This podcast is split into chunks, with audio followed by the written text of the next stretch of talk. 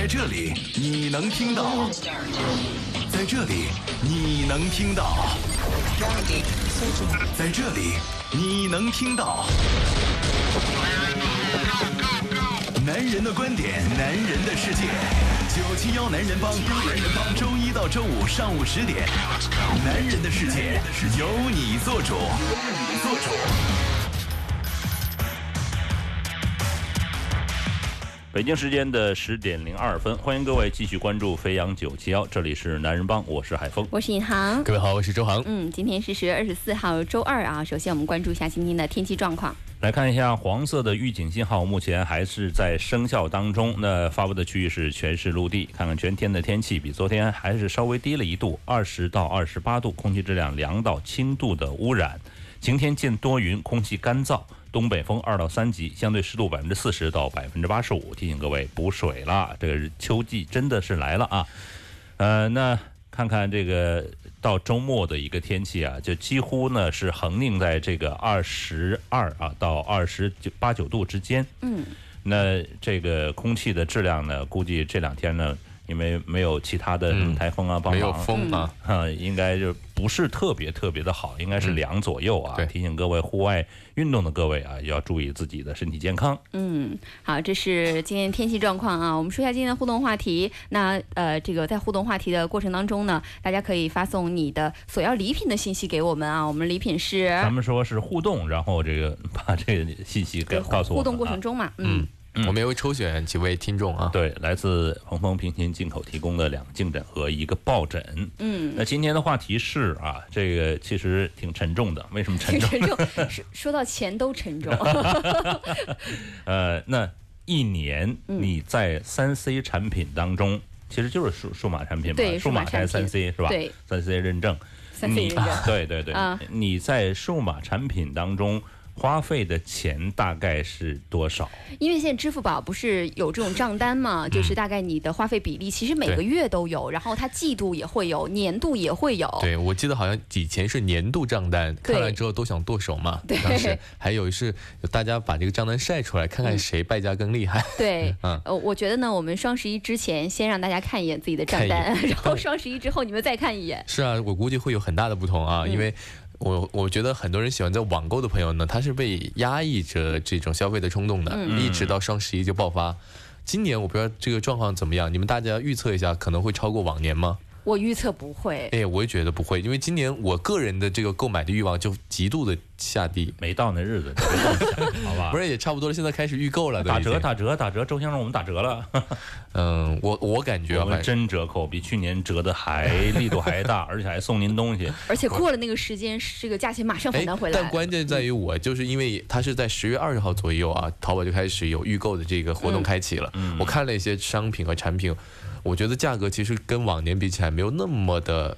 让我跟周先生，那你就等我们当天零点的时候啊！不是最大的惊喜，当天的时候，你当天下单还有一百块钱的这个降价呢，一百块钱不少啊。还有就是他这种去，他这种消费型哦不，这种筹呃这个让利的形式啊，它是这种定金的形式，比如说他定金膨胀，你们就这种方式觉得吸引人吗？二十抵五十什么的。对，比如说你先充个五十的定金，然后他到时候双十一那天就变成一百，就变成两倍嘛。嗯，我当年好像前年的双十一也是这样玩的，我其实定了好多。这个东西我最后都没买，我定金都扔了，对啊，定金几百块钱都扔了，因为我发现最后那一天来临的时候啊，像京东也开它开战嘛，嗯，京东的价格在不付定金的情况下还要更低一点，所以我当时我就没用。啊，这。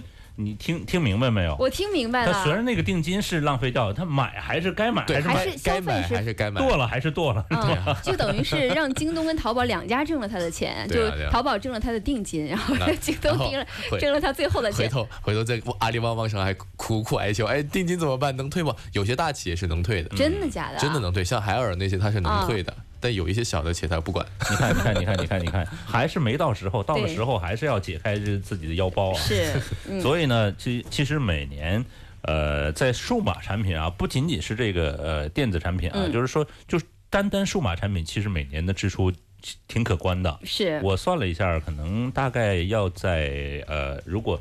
就全部换掉的话，大概在七八千块钱左右。七八千块钱左右，对，就是你每一年其实都会换一台手机，这个手机的钱比例就占到可能好几千了吧？对对对对对对。然后加上一些数码配件。我说对对你这没有大件，你要有一天搬家或者搬新家，买了什么冰箱电视啊电视啊，你一下就十几万了。哎，别着急，一会儿咱说电视，说小米啊，小米居然就我看二十几号它有一个就是呃，就是叫促销品品牌日，知道吧？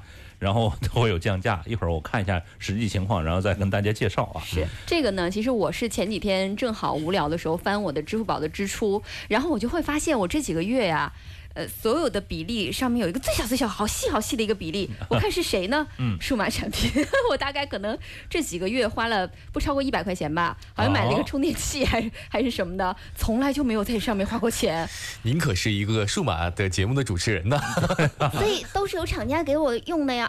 哦没有没有，开玩笑了啊！我嗯我真的发现我自己在这上面支出很少，嗯，呃，而且这个手机我好像是不是海峰哥我多久没换？应该是一年一年了吧？没有到一年吧？没有到一年吧上一个刚坏掉，然后我就换了一次，但是这没花钱嘛，不啊花钱不算啊我应该也算是一年嗯没没有在这个上面支出了。我的话可能稍微好。这这主要是不怪银行，嗯怪 iPhone 八太不争气，就是啊，怪我吗不？然的话就换掉了。我也我也是想支出的呀。想冲动都没机会啊。嗯我的话买了一个笔记本电脑，所以话就比较丰富一点了，这个资金。你觉得笔记本电脑就是多久你会会愿意换一次？其实换的频率很低，特别是我这次换买的是苹果的笔记本电脑嘛，嗯我觉得它的各方面的运行啊，包包括它的做工，我还摔过一次，嗯从那个两米高的地方摔下来，竟然我我发这是为了测试吗？不是测试，是不你是爬小心爬到屋顶吗？干嘛呢太太？感动了。因为就是啊，我但是我带带了一个保护膜了，然后举架才差不多三米吧。最后我发现很奇怪，其实它最后没有变形哦，就四个角都没有变形，嗯然后屏幕也没变形，就还正常用。它唯一确实有凹地凹地就凹陷的地方，就是在于它 USB 接口的那个地方，嗯它的铝合金的板相对来说就可能没那么稳定，啊稍稍有一点往进去凹，而且对称的凹进去，嗯但是不影响使用，而且不明显。所以我当时我觉得对苹果的产品充满了信心，我抗衰能力都那么强，我也是，我觉得我的笔记本电脑啊，嗯像 Pad 啊，什么东西的，好像都寿命很长啊就啊。很久都不会换它。所以对，我今天很想知道大家每个月在数码上面，或者是每一年在数码上面会支出多少啊？我觉得大部分是呃终端手机的这个更换吧。但我有一个感觉啊，就是安卓产品的这个更新率非常的高。对我自己用的安卓的设备，不管是手机还是平板也好，嗯就是它的更新率很高，可能一年就一定要换一次。但苹果产品相对好一点点。嗯而今天我好像看的那个小米的平板是正式的下架了。嗯啊，小米对对对对对对对，就是它没有这个产品线了，就悄无声息的就没了。但是有可能它可能是新品双十一的时候新品新品要出来喽 也有，完全有可能。然后双十一这个放来大促，哎，对，有可能。但我的感觉就是还是大家不是特别看好安卓平板。呃，刚才呢，尹航说提起这个话题，我说我看我的支付宝或者看我的微信之类的啊，我开始想一想啊，那非得是微信和支付宝。后来我想一想，我们每一次支付几乎都是在呃这种这种这个 app 上来支付的。对嗯现在很少，我连银行卡都很少拿出现连。线下我们支付可能都习惯刷一下，是吧？对对对，嗯所以呢，有朋友就亮出了他支付宝的一个呃叫消费趋势啊，嗯这是一五一七年八月份的啊，嗯呃，消费支出是呃一五千四百三三十八。块六毛二，哎，你说那么清楚干嘛呀？就 说准确一点吧。还有手手机充值一百九十九块四毛四。嗯，它好像是看看啊，总消费那个比例里面只有一个一百九十九是手机充值，其他是一个大的是什么呀？我们这个网页端也刷不出来，啊，真是。对对对，刷不出来。嗯，然后我我找一下啊，我把它更改一下这个大小。因为昨天就有朋友说我们是不是啊？他嗯这个是什么消费？整体网购，哦，就是网购消费，这个不是特别准啊。嗯，因为有这种月账单是非常准确的，比如说你花在服饰上，呃多少钱，然后图书音像上多少钱，什么数码产三 C 产品上多少钱，这种呢就相对来讲就细节一点啊。哎，呃呃，这位朋友同事说了，说这是这几个月的账单，今年双十一完全没有购买的想法。嗯啊这个其实跟周航是一样的啊，是牙呃就是属猴的鸭子对嘴硬。对呀、啊，等双十一之后那一天，我看你们的账单啊。呃，另外呢，还有一个问号问号，这个朋友他说，呃，没有支付宝账号，也不太买电子产品。嗯，哎，现在好像没有支付宝账号的人还真不是特别多啊。啊，对，比较少，因为确实不方便嘛。人家有微信的账号好吗？微信但但有时候确实，有时候有些厂商只接受支付宝支的付款，啊，对啊嗯，是会他接。受接受银行卡，银行卡和支付宝同时了。对嗯，就是他可能还是挺习惯传统的一些支付方式。哎，包括我觉得，呃，支付宝啊，打到国外的一些商场倒是打的挺好的。嗯，我现在看到国外的很多商场，它没有微信支付，但是有支付宝支付啊。国庆节的时候，国外很多商场啊，它对支付宝的用户有特定的折扣，嗯对有优惠而它本地的居民还没有，所以以前是银联的特定优惠，啊，呃，然后现在是支付宝的特定优惠。对，现在包括海淘也是，可能大多数的海淘网站是支持支付宝的，但好像支持微信支付的并不多所以说。支付宝好像在这个全球的进程当中还走得更好一点啊。嗯，所以推荐你要下载一个支付宝。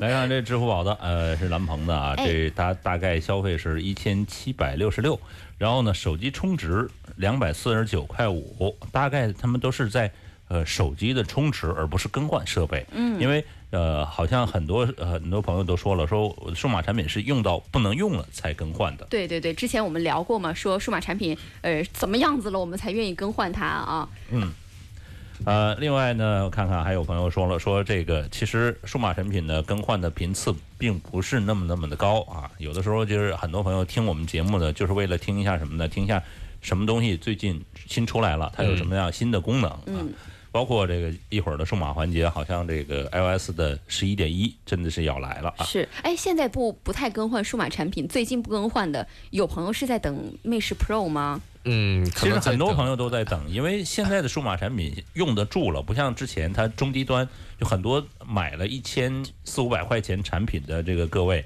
用不住，一年的时间几乎就要更换。嗯，呃，无论是它的就是呃硬件，还是它的就是其他的东西，包括颜值等等的，都用不住。嗯，所以呢用户体验也会觉得不好。所以很多朋友买了旗舰机，旗舰机一般是有差不多两年的寿命，下一代产品出来之后，再过半年是可以来更换的。嗯一般是这样的，这个呃，就是说呃呃叫消费体验啊。嗯，是。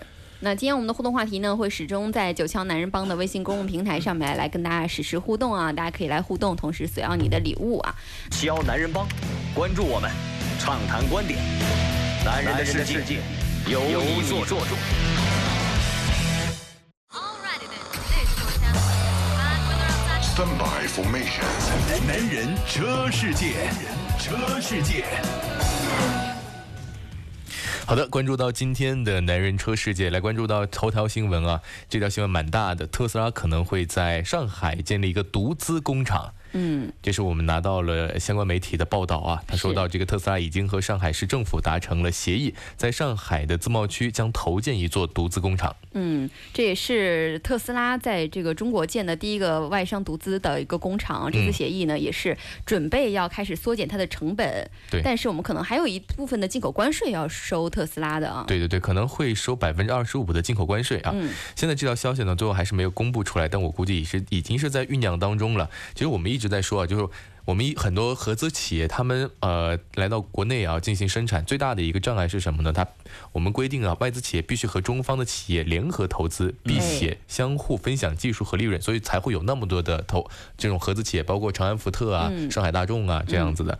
但这现在呢，我们可能会考虑放宽这一政策，尤其是在电动汽车领域，所以特斯拉它可以有机会。造一个独自的工厂，当然这个工厂是在这个自贸区以内啊。它出就是如果要产生销售的话，还是要收大概百分之二十五的进口关税。嗯但是这个成本已经很低了，相较于全进口的话。所以它整个缩减成本，再加上可能多了一些关税，仍然划算的情况下，我们以后会买特斯拉会便宜一些啊。对啊，呃，我们估计如果呃实施之后，国产的 Model 三有望降价三成。当然现在还没有一个人买得到啊。是，但我们从这个呃马斯克他的这个想法来说的话，呃，他希望就是呃特斯拉并不是一个有钱人或者说是一个豪车电动车，嗯，他希望的是一个平民电动车。那 Model 三是最具备这样的条件的。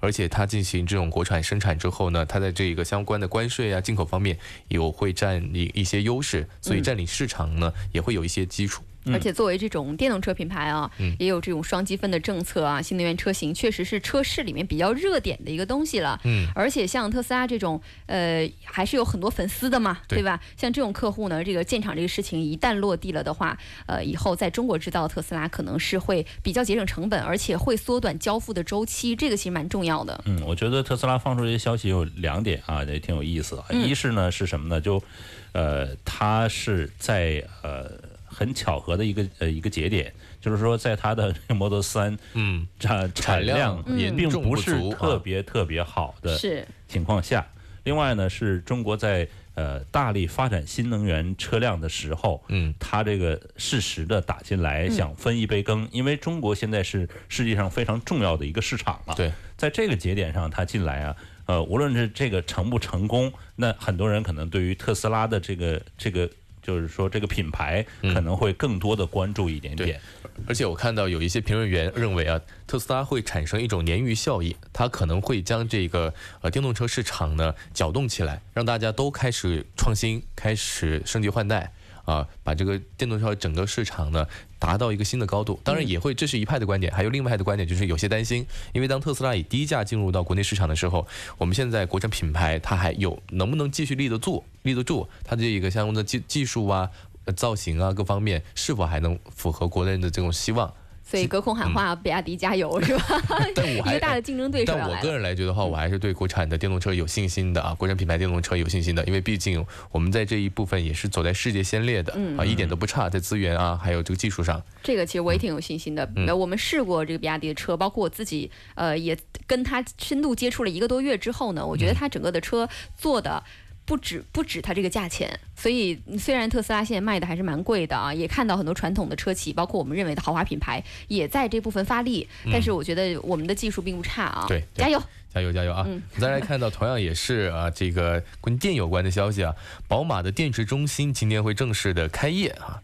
呃，地点是在这个沈阳，嗯这主要是华晨宝马的一个高压电池中心，用于投产的 G 三八，其实也就是全新一代的宝马五系的高能电池组这样一个呃产这样一个生产的部件啊。嗯，它这一次呢会把这个电池中心建设在沈阳发动机工厂的内部，而且投产高压电池系统和电机。这个新能源车型其实是未来的一个大发展方向，这个我们知道吗？那嗯电池就是新能源车型当中最重要、最重要的一个电子元元件了。嗯，然后这一次唯一的不同呢，就是因为宝马是一个豪华汽车品牌啊，它等于说是呃作为一个国内首个豪华车高压电池中心，呃，华晨宝马将会进一步扩大它在新能源方面的这些优势，因为毕竟它把工厂已经搬到了国内进行生产，那它的最好的技术呢，可以在第一时间投放在汽车上。那我们刚刚已经说到了啊，它这个电池组主要是用来生产 G 三八，也就是全新一代的宝马五系的这个高能电池组，年产能可以达到三点三万套。嗯，它其实之后呢，主要可能是围绕着五系的 L 1的电池。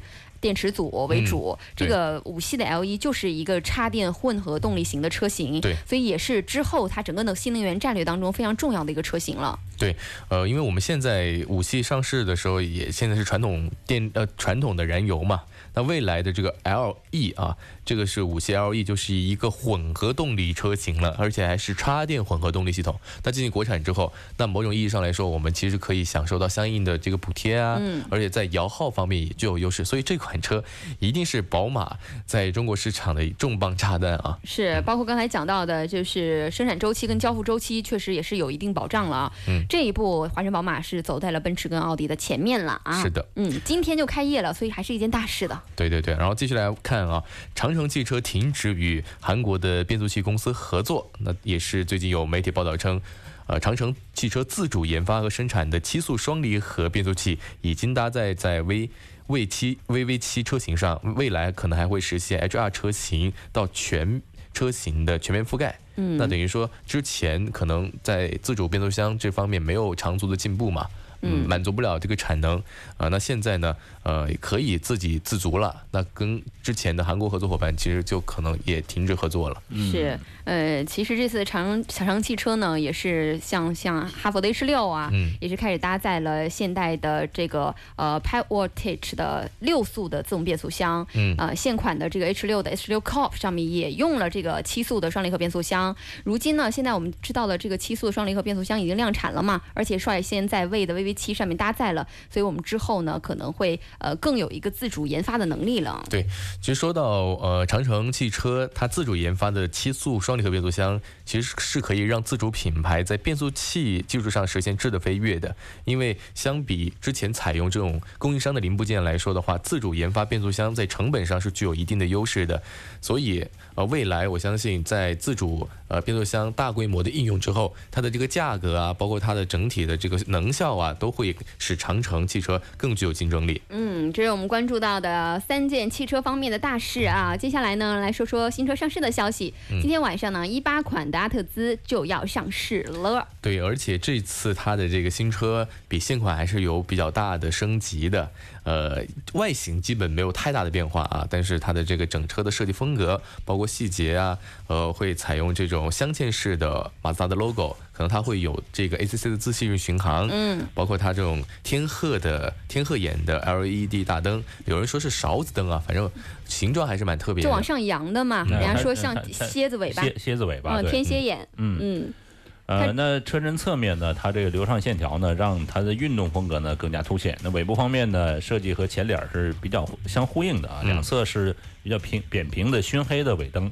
其实这熏黑尾灯呢，有很多这个后装市场呢，很多朋友可能会啊呃重新的把这个尾灯，包括嗯它的这个膜对车漆可能重新呃车身重新贴一下这个样子啊。那它这个原厂就给你带了啊。帮你贴好了。对，所呃以运动气质就很足了。对对对对，呃，另外内饰呢，这个二零一八款达特兹内饰沿用现款车型的主体的设计，细节方面进行调整和优化啊。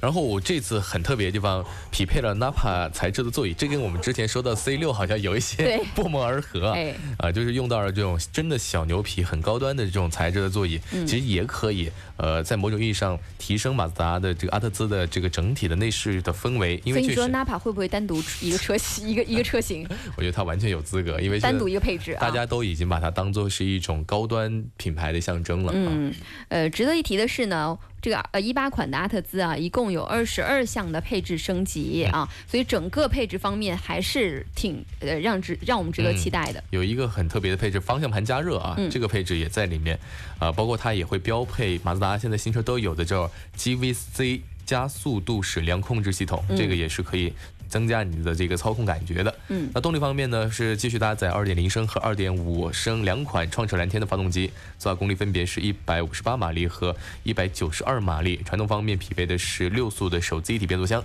其实这在这个周末的时候呢，我刚好还体验了一下马自达的新款的这个 CX-5，就是它的这个新款的紧凑型的 SUV，嗯，用到的也是这一套动力组合。我个人的感觉呢，还是非常喜欢的，动力衔接的很顺畅，而且马自达的这个理念叫 Zoom Zoom。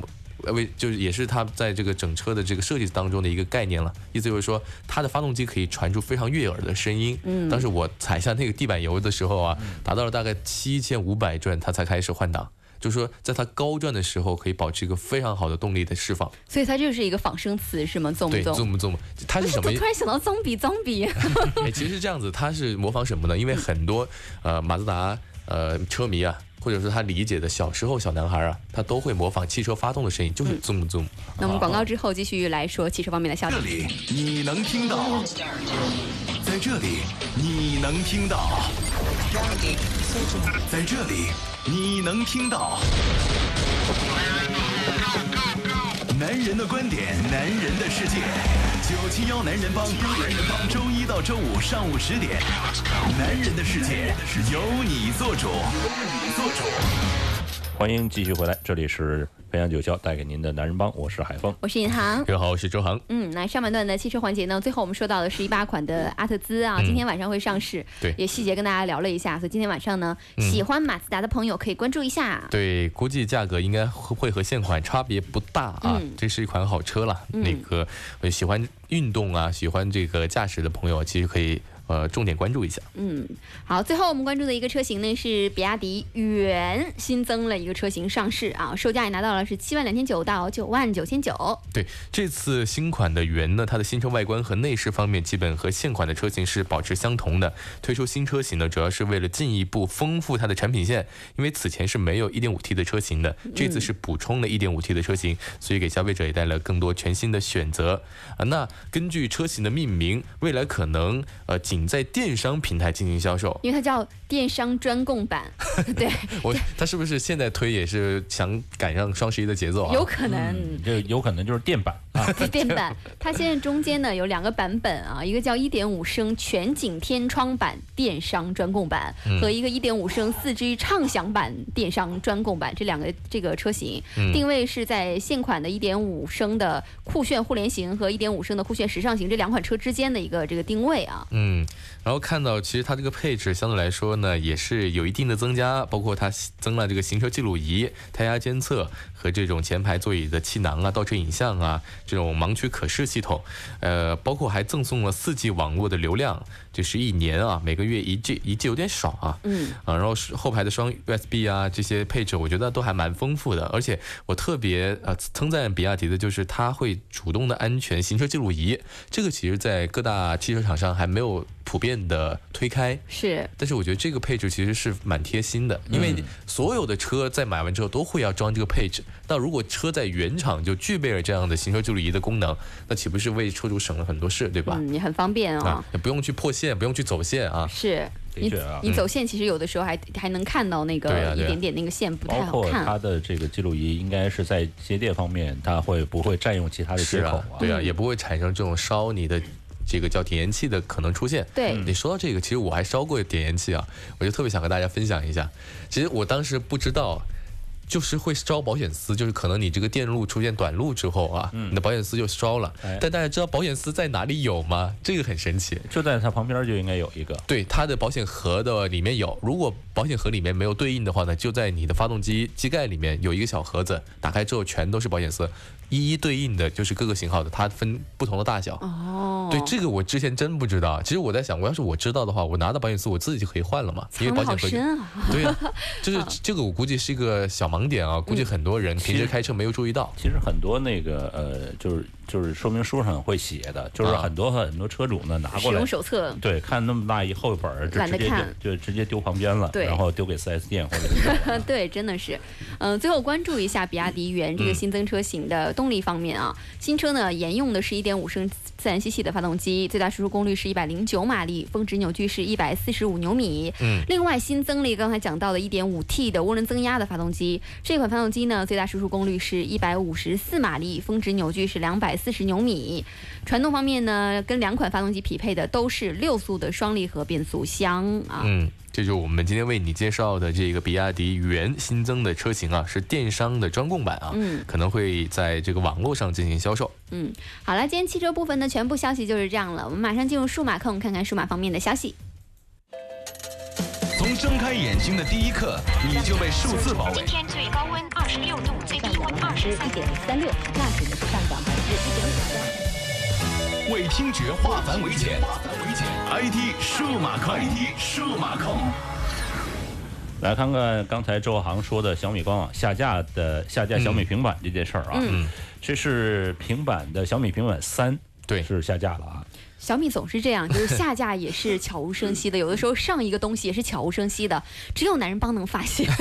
而我们多关注你啊！而且它这次很特别，就是它这个产品没有了之后呢，你在上面搜小米平板三的话，只能会有些配件，包括它的这个保护壳啊，但也是在一个缺货的状态。现在它究竟未来是不是放弃了平板业务啊？我们还是不得而知的。还是说新品要来了？啊对对对对嗯对，所以还是蛮特别的。它应该以小米的这个个性的话，它应该会炒炒一波，对吧？炒一波，对呀、嗯，然后关注一下它的新品，呃，因为说到小米的平板电脑呢，其实每一代性能都非常的强悍，而且性价比也是高的不像话呀。嗯，呃，包括它还支持 Windows 系统双系统，安卓 Windows 双系统，呃也是在安卓平板当中的一个标杆了。但为什么会突然下架？这个哎，让我们非常惊讶啊。嗯，其实说一下它的整个的调查报告啊，因为我们看了一下它的调查报告，根据 IDC 的调查报告呢，一七年第二季度全球的平平板产品的出货量是三千七百九十万台，其实是下滑了，跟去去年的同期啊是下滑了百分之四的。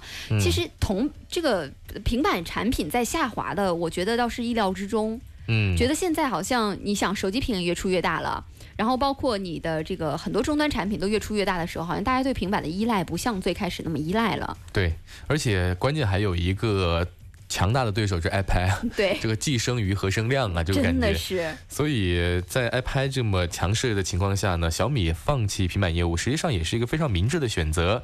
因为与其浪费时间和精力，不如直接放弃，把更多的时间精力放在它生态链的其他产品上。因为小米生态链现在太厉害了哎，，你们去了它那个店了没有啊？那是一种享受。我去了，去了去了我我真的很喜欢。对因为其实我我觉得像这种很简约风，然后设计感其实还不错的这种店啊，嗯我们能想到，比如说像无印良品的这种，但是呢，你又有数码产品在里面，然后又有很多就是很细节的东西，牙刷呀盘。下来自己经营。好，我就说小米你有股份吧，你老是不承认。但是确实那个体验还蛮好的。如果你是个我很喜欢。数码爱好者的话呢，平时可能逛苹果的店呢、逛的有一些觉得乏善可陈了的时候啊，嗯。你去看看小米的，那就是一个百货公司，对。电饭煲啊、平板车呀，小到什么这种手牙刷环呐、呀、毛巾啊。好像最近还出了马桶盖吧，好像是。对，其实你逛苹果的时候，你不会每次逛的时候都觉得有东西想买的，嗯。但你不知道为什么你逛小米的那个店总觉得有东西想买是这样，因。为它的最低价的东西很便宜，对。就是类似带个手心一样，啊对，几十块钱可能嗯就有。包括这种 USB 电风扇呐、对，台灯啊，什么都能有、啊。反正就做的很细啦，就是嗯大家有空的时候可以去逛一下，我觉得挺好玩的。好吧，既然你们俩说的这么嗨啊，咱们这个不是广告的广告啊。小米的这个呃电视的品牌日呢是每个月二十三号，呃，但是呢它不是仅仅这一天，它要持续到二十五号。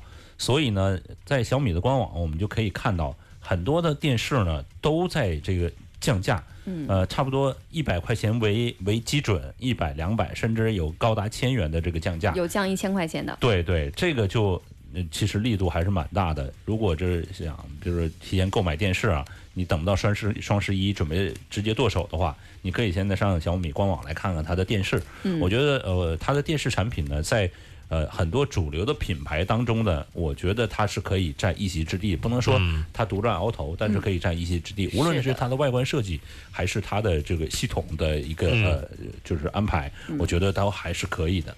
嗯，给大家一个小案例吧，就是刚才讲到降最多的就是六十五寸的小米电视四啊，所以如果要是你你对真的对这个电视感兴趣的话，这个是降最多的，可以去关注，一下。然后我们看一下这个销量头牌，相信应该是年轻人的电视啊，就小米电视四 A，嗯三十二寸版降到了九百九十九啊。这个其实挺适合放在卧室的，就也不是很大，对，但是价格又便宜。九百九十九买不了吃亏，买不了上当。千元机现在都是电视机了啊，雷总，我已经推销出去一台，可以给我提成一块钱，啊两台，我们俩一人买一台。那就是提成两块。呃，然后呢，它其实很多电视都有一些降价，包括它的 Mix Two 啊，都有些这个利好消息啊。反正大家就是最近呢，可以去逛一下，在双十一之前。但我还是想泼一泼冷水啊，因为呃，我对这个影视的感觉呢也要求比较高。我还是认为呢，可能一些大品牌呀、像呃三星啊、嗯。LG 啊、索尼索索尼，我说实话都还差一点，因为索尼它现在没有屏幕显示的技术，嗯。它只是有这这种处理器的最好的技术，是。所以它的这索尼的屏幕其实也是向三星买的，所以在造屏方面还是三星和 LG 是最独占鳌头的。嗯。因为电视机这东西呢，它就是一块屏，它的屏幕的占整个电视机的成本达到达到百分之九十左右，嗯。所以买电视就是买块屏，嗯。啊、大家、呃、所以呢多看吧，多去商场去体验一下，很多嗯销售呢向你推荐说，我这个电视有多么多么智能。其实电视越傻瓜越好，嗯对不需要那么智能。为什么呢？因为有很多配套的设备，包括很多盒子，已经越来越智能了。对，它的盒子其实比你的电视，如果你电视开机，可能要等上三分钟，然后才有个广告什么的。这个我觉得就烦是吧？对，好烦。是那如果就是很很简单，一个开机画面，它一个就是说这个产品的 logo，然后过去就进了就进了，然后我用其他的这个设备来观看。我现在也是，我越来越发现，当电视越来越智能的时候，开电视越来越慢了。包括就我的夏普电视也是，它其实屏真的是非常好，夏普的屏，但是、嗯、也学坏了，老是给我推广告。它是不是你升级之后有这样广告的？对对对，就是开机画面的时候就对不要升级啊，大家不要升级。而且还有一个小小细节，就是如果你买呃盒子的话，你可以升级的，就是说你可能这个时候就两年前买的盒子已经慢了，那你再买一个成本很低的几百块钱的确啊啊，你说到电视这个升级，我就前一段时间把那个电视打开升级，就一直就没有，它没有新的升级。然后我看，我以为我设置有问题，但设置完之后，他说你没有新的更新。嗯，其实呃，电视厂商的这个落后啊，可能是将来他们会被就是传统电视厂商这种落后会被取代的一个主要的原因。嗯你像小米，也像就是之前的乐视啊，他们都会有这个后台的一个支持，这个后台支持其实蛮重要的。无论是你的硬件怎么样，但是你后台支持就很多，一是它加广告进去，它有商业利益的存在；二就是说它的系统可能会更简化，嗯就是使用起来会更方便啊。包括这个将来你说那个开电视时间长的问题，呃，有一个智能互联是可以解决的，就是你提前进进家是可以开电视的，哦，对，先让他把广告跑完是吧？对对对对 没有办法避免。呃但是，那你耗电了啊。哎，其实你说到小米的产品，我最近有对它一个产品特别感兴趣，就是它那个净水器。嗯我不知道大家有没有用到。哦如果有有买了这个净水器的，可不可以在我们的微信公众平台给我们留个言，我们大家互动一下？它这个净水器，据我所知，好像分两种，一种叫厨下式，一种厨上式。对它这个厨下式等于说可以隐藏起来。对，就想要这个厨下式啊，的。厨下式相对来说就放在这个洗洗洗菜池吧，应该是不是洗脸池啊？洗洗菜池洗菜池下面啊，这相对来说我觉得也比更加合理一些。对，嗯嗯，这个而且我看它这个净水器好像它这个自己 DIY 换这个滤芯的很方便。对，这啊就是好像对他大家对他感兴趣的其中一个点啊嗯。一千九百九十九，大家快点帮我帮我参谋一下，测评一下啊，测评一下。其实呢，它这个也很聪明，这净水器最主要的是那滤芯，对滤芯你钱都花在那个钱上了。而且就换滤芯是一个非常麻烦的事情。我其其实我有自己换过，我买的不是品不是小米的，但嗯我也不说品牌了，但其实更换起来还挺麻烦的。我也，是我也是自己更换过，真的吗所以我才一直很想换，我也觉得更换起来很麻烦而。且它这个还分几种，我也不说品牌了它有四种滤芯、嗯 PP 棉，还有这种反渗透，对还有加上这种碳。叫活性炭的这个活性炭就两个，有前置活性炭、后置活性炭，所以而且活性炭那个要顺顺顺顺顺，还要顺还要是就是冲冲水才行，因为刚开始 有点复杂。了。卖房回山里，山里的水更好喝。对，确实这个还是挺不一样的，这 DIY 的乐趣啊。嗯，好，啊，我们接下来呢来说说诺基亚的一个这个真的情怀的手机啊，嗯。诺基亚九。诺基亚九呢，其实呃，它应该是在呃七七已经正式发布了，嗯，八呢现在还没有在国内发布，三三幺零发布了呀，三三幺零呢是就是为了就勾起大家的一个回忆了啊。是，那这个九呢，按照道理说，它应该是真的就是所谓的旗舰了啊。呃，这款手机呢呃的目前的渲染图呢，现在已经满天飞了。嗯，不知道这个诺基亚会不会就按照这个渲染图来制作它的手机长得啊？真像三星呢。对，呃，然后呢，它是配了五点五英寸的双曲面的全面屏，屏幕的比例呢大概是十六比九。那呃可能会搭载八三五的处理器，那我觉得如果搭载八三五的，我觉得就有点落后了。当然，像诺基亚这样的。叫后起之秀，那个叫前浪后起之，反正 就被拍在沙滩上的后起之秀。被被被拍在沙滩上起来的那个。某种 意义上就是后起之秀，因为它确实和之前的诺基亚完全就不是一个公司了对嘛，，另外是从哪个角度，就是从智能手机呢，它算是像一个新人了。新人了啊。你是觉得他现在太这个拿到八三五的处理器有点晚了是吧？对呀、因为呃马上就转过年八四五肯定就会出来，嗯出来之后就很多手机会适配。它这个时候你想打一个时间差，人家正在销售销销售正酣的时候，嗯你一个新品出来，然后还没有新更新的技术或者更惊艳的东西，当然它的徕卡镜头可能会占有一定的市场，包括情怀占有一定的市场，但是能占多少呢？都不知道啊。我觉得不会占多少，因为确实诺基亚当年给我们的形象和现在拿到这款手机的形象差太多。除了这个名字是一样的，几乎没有任何的原来的设计风格继承了下来。是，包括你开机画面还有 Nokia 呢，还有吗？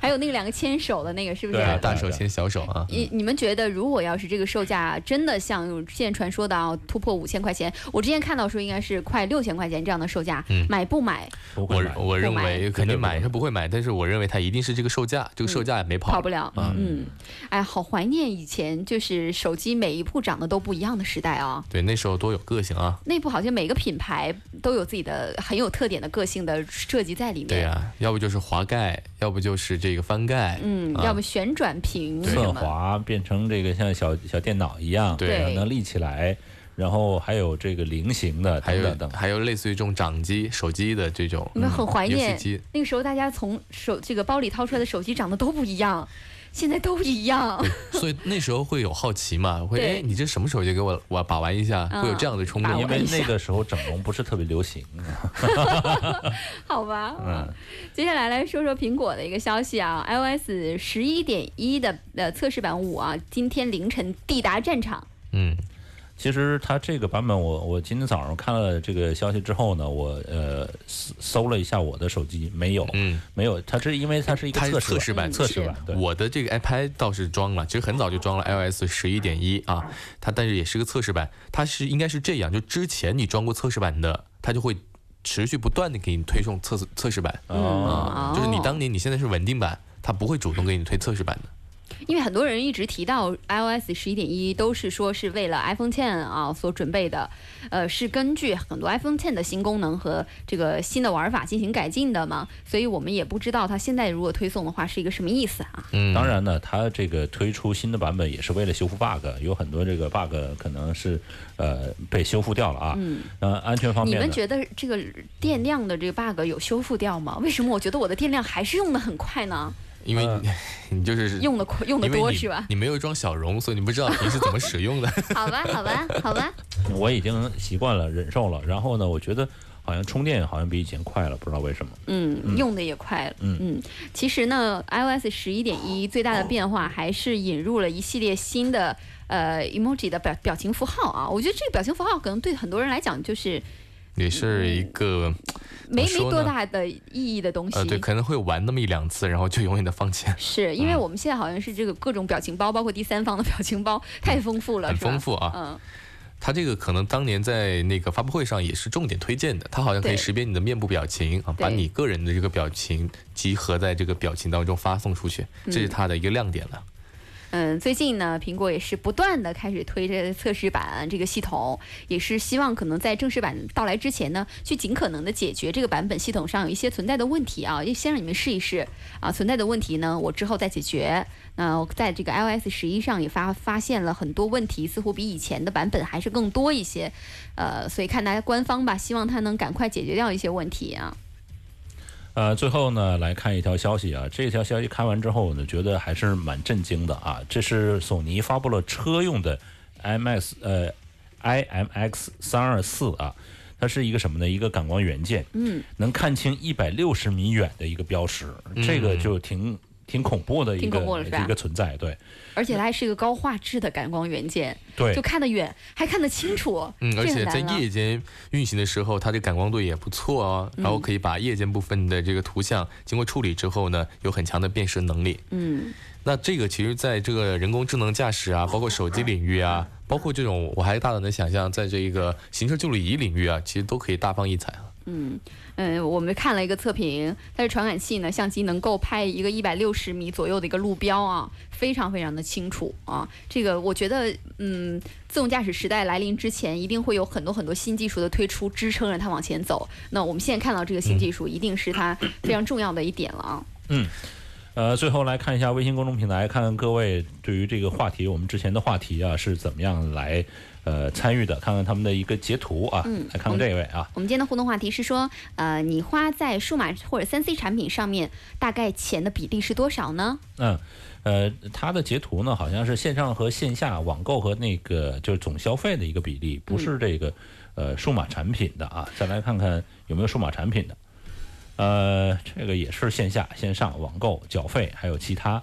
它是主要是什么呢？是这个支付宝的一个账单了啊。嗯今天我们聊的不是支付宝的账单，是这个你每年在这个三 C 的产品，呃，就是主要是数码产品了、啊。的消费的这个比值是大概是多少？嗯，啊其实大家可以点击你支付宝的一个细节支付上面，细节上面它会帮你看出来一个圆饼，每个月你花在各种各种不同领域的这个比例啊，这个东西其实还蛮好玩的，你可以看一下，之后在那个领域少买点，是吧？嗯，看花了三块六毛九的啊，这是投资不，总总资产是三块六毛九，啊，总资产是三块六毛九。对。这是一个富富人呐、富人精神上是充满了财富的。而且我们今天因为聊这个互动话题，大概看了一下你们每个月在消 在支付宝上消费多少钱，有没有？呃，那无所谓了，这个基基本上也不会记你这个消费多少啊。刚才你看这位啊，是一千四百呃四十七，是在七月份啊，这个消费的手机充值，这个呃手机充值应该不算是数码产品的消费吧？嗯，它应该是叫附加的消费，应该是算有啊关吧？算有关啊。啊、但是你有没有发现，就是看大家的截图，发现线上的消费线多于线下消费啊？嗯呃，大概那个比例都会多很对多。线下消费无非就是买买菜、买买葱嘛。对。哦，线下呃，就是这种线下消费，就是扫一扫的，就扫一扫，都属于大部分都线下线下消费了。消费嘛，嗯啊，甚至你可能你订的这个外卖，也可能就属于线上消费了。啊，对。对啊，所以你家就餐啊这些都比较少了，哎，现在你能想想到线下消费的场景都不是特别多呢。就可能就是买买菜的时候咯，啊，那然后菜好现在现在都是这个刷一下刷一下就算线下了嘛，线下了，那个时候算线下了。下了。哦嗯，好吧包括你在店家吃饭，如果你是支付宝消费，也算线下了。啊，嗯，来看看这位朋友说，呃，iPhone Ten 十一月三号就要正式的推出了，说各位有什么样的观点？其实没什么观点，呃，定好时间抢抢到一部等于买两部嘛。对 你抢到一部的话，可以卖给我。呃，另外还有这个说，今年到现在电子产品买也有几千块钱了。其实集中购买的更换是呃集中的一个消费，那平时的消费估计也就两三千块钱嗯一年，大大概就是它附加的这种消费也就差不多少了。嗯，是。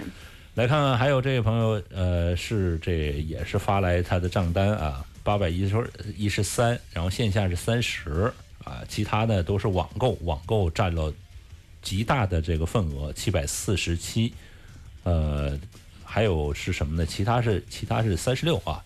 看来就是说，现在是这种线上的这种网购和这种已经变成一个消费的主流。因为我看到很多这个图片，对对，看到大家的网购的这个比例大概都在百分之七十以上啊。嗯，其实现在好像看来买菜什么的都可以网购了，对啊就它好像什么我两个小时之内送达是吧？最近就在用京东的这个叫什么到家，非常京东到家是吧？就是其实呃，快递员有没有京东到锅？有 有，就是你带着师傅来的它。等于说是集合了一些外卖的功能，等于说你外卖买的不是菜，不是现成的菜，它等于说你在沃尔玛的任何东西都可以用到家来买，但两个小时就送到，而且非常方便。是你们家附近是沃尔玛吧？呃，对，就看你家附近是是什么，会选择你们家附近是什么超商。或者说你也可以选一些农批市场的一些菜，都在上面都有。呃，它会有这个叫附加值吗？就是比如说这个呃，没有附加值，甚至还有可能更便宜，因为现在正在推广，正在推广当中，所以在消费过程当中还有很大的优惠在。就等于它的物流没有经过上架，直接就对，所以我很好奇，它到底是怎么，应该不是一个拣货员，然后一个货货架一个货架的拣，可能就是他在后台，他后面的这些呃这些仓库里面就直接把这些货拿出来了。我估计这是未来的一个消费主主体啊！我甚至畅想未来的生活真的是足不出户，你买外卖也能直接送到家，嗯，然后呃这些菜或者说一些日用品也能直接送到家。我能快递一个绿道过来吗？不是，那你会不会觉得生活过得好不阳光啊？但但是我现在在担心一件事情，就是嗯因为我们大量的这样的就是呃使用外卖啊，嗯快递员的他们的待遇和收入应该会在短期或者长期之后有一定的提升，嗯因为他们确实这方面的需求越来越大，但你会不会觉得我们的成本会肯定很高的。你会不会觉得我们的社交越来越少了？你就是一定是这样子，未来都是装在盒子里的人。就就就是我们没了呗，就我们在以前那个时代也是装盒的，但是你就会发现，这个数码产品当时数码手机来的时候，我们就说，哎呀，大家都开始发信息、发微信什么的，都不开始不交流了。嗯，越来越多其他的 app 出现之后，你会发现连吃饭都不用约别人了。以以后的社交会越来越少了，不要这样，我今天不要这样看了一。个那个叫悬浮式的摄像头，就三百六十度，嗯很有意思。它现在还是正在这个研发和众筹当中。它是怎么样的东西呢？就它是呃，呃这有磁性的，嗯可以悬浮在任何就具有这个金属的部分的地方。嗯然后呢，三百六十度它是可以旋转的，嗯，就是说你吃饭，比如约吃饭，你个镜头就可以来回转换，然后没劲啊！然后再对话。在隔空就已经把这个饭吃完了。相当于对对人生过的是有多无聊你？们觉得现在是慢了还是快了呢？我突然觉得不是，你看，就是你你场景还是还是快了。还是快了。对啊，就是一个披萨，两半，你一半我一半，然后就可以在一起吃披萨了。不是那哎，我好怀念我们大大家可以坐下来吃饭的日子呀。对呀、从前然后用着诺基亚翻盖手机的日子啊。好了，今天节目的全部内容就是这样了。我们最后听一个可以怀念过去的一个小歌曲啊，来自梁静茹的儿歌。我们明天见吧，拜拜。